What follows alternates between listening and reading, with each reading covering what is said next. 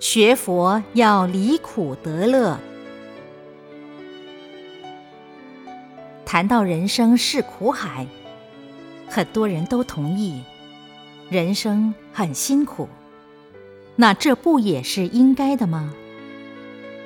本来应该就是苦海，何况人生本来就有苦有乐，何必强调苦呢？这不是传教的手法吗？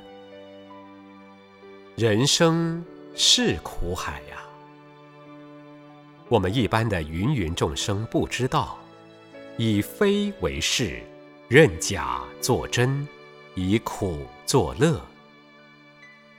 如果天上的天人看我们人类的众生，就好像我们人到厕所里面去看厕所里面的虫啊，他不知道臭，也不知道脏。在那里挤来挤去，有的虫快要爬上来，又掉下去，他觉得这样很好。以天人看来，哎呀，人类的众生这么愚痴。我们人类看到蛆虫，蛆虫那么臭，那么脏，还在那边挤来挤去，还不知道长个翅膀飞出来。就像那个苍蝇从厕所里面飞出来，飞到哪里，大家看到都觉得很讨厌。所以，我们不能说人类痛苦是应该的就算了。就像厕所里面的虫一样，就是坏也会变成苍蝇飞出来，即使飞出来，人家都觉得讨厌。所以，还是不要去做厕所里面的蛆虫，也不要做苍蝇。天上的天人看到我们人类很痛苦啊！如果能行善，以后去做天人就很好。但是，六道轮回的众生想要解脱，要修到大圆净智，是非常的不容易。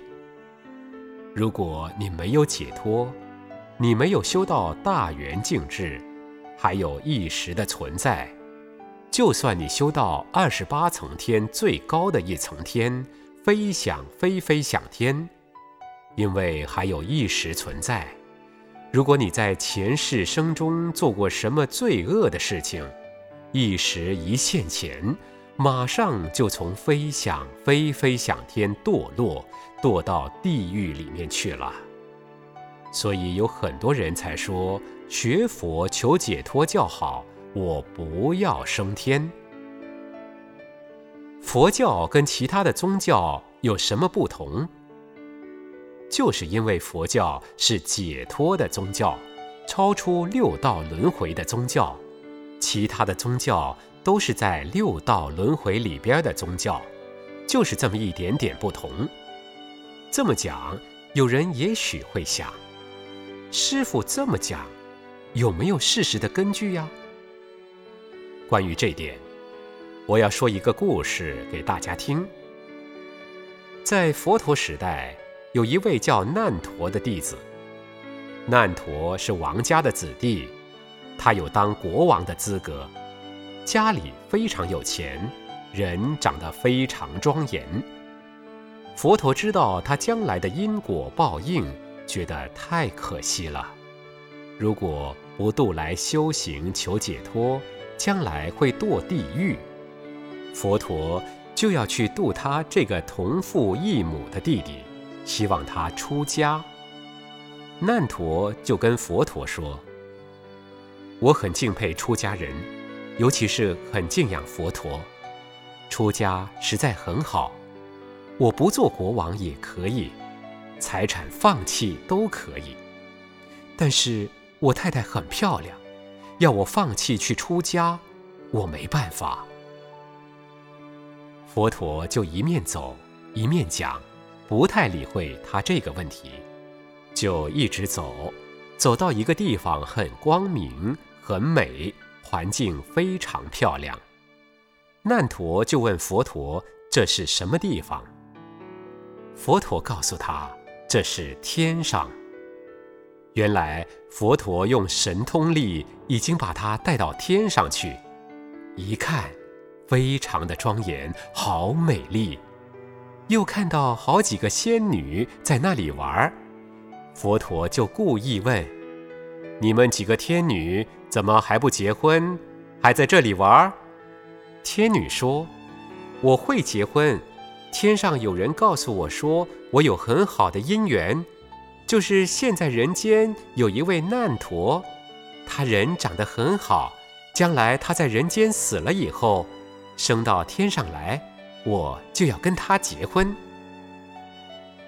那有人可能会问，天女已经在天上了，等难陀在人间死了，再到天上时，年龄相差很远了，怎么会结婚？有很多天。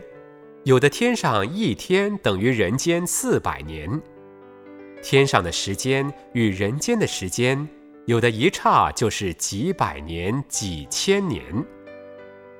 在人间，先生比太太小几岁的也有啊。这时候，难陀心里就痒痒的，就一直拉佛陀，跟佛陀讲说：“佛陀，我不要回去了，好不好？你皱眉。”我在这里跟他结婚。佛陀就说：“你刚才说你舍不得出家，就是因为你的妻子长得很漂亮。现在你看到天女，那你漂亮的妻子就不要了。”他说：“佛陀，我看到我的妻子，实在不能跟天女比呀。”佛陀讲。那你跟你太太的感情，难道是假的吗？他就不敢讲话了。佛陀就一面讲话，一面走走走，走到一个很黑暗、没有光明的地方。佛陀以神通力，又把难陀带到地狱里边去了。到了地狱。是油锅地狱，看到有很多的鬼族都在那里忙，锅里有油，油滚了，有很多的饭鬼在油锅里，好像在炸油条一样翻来翻去。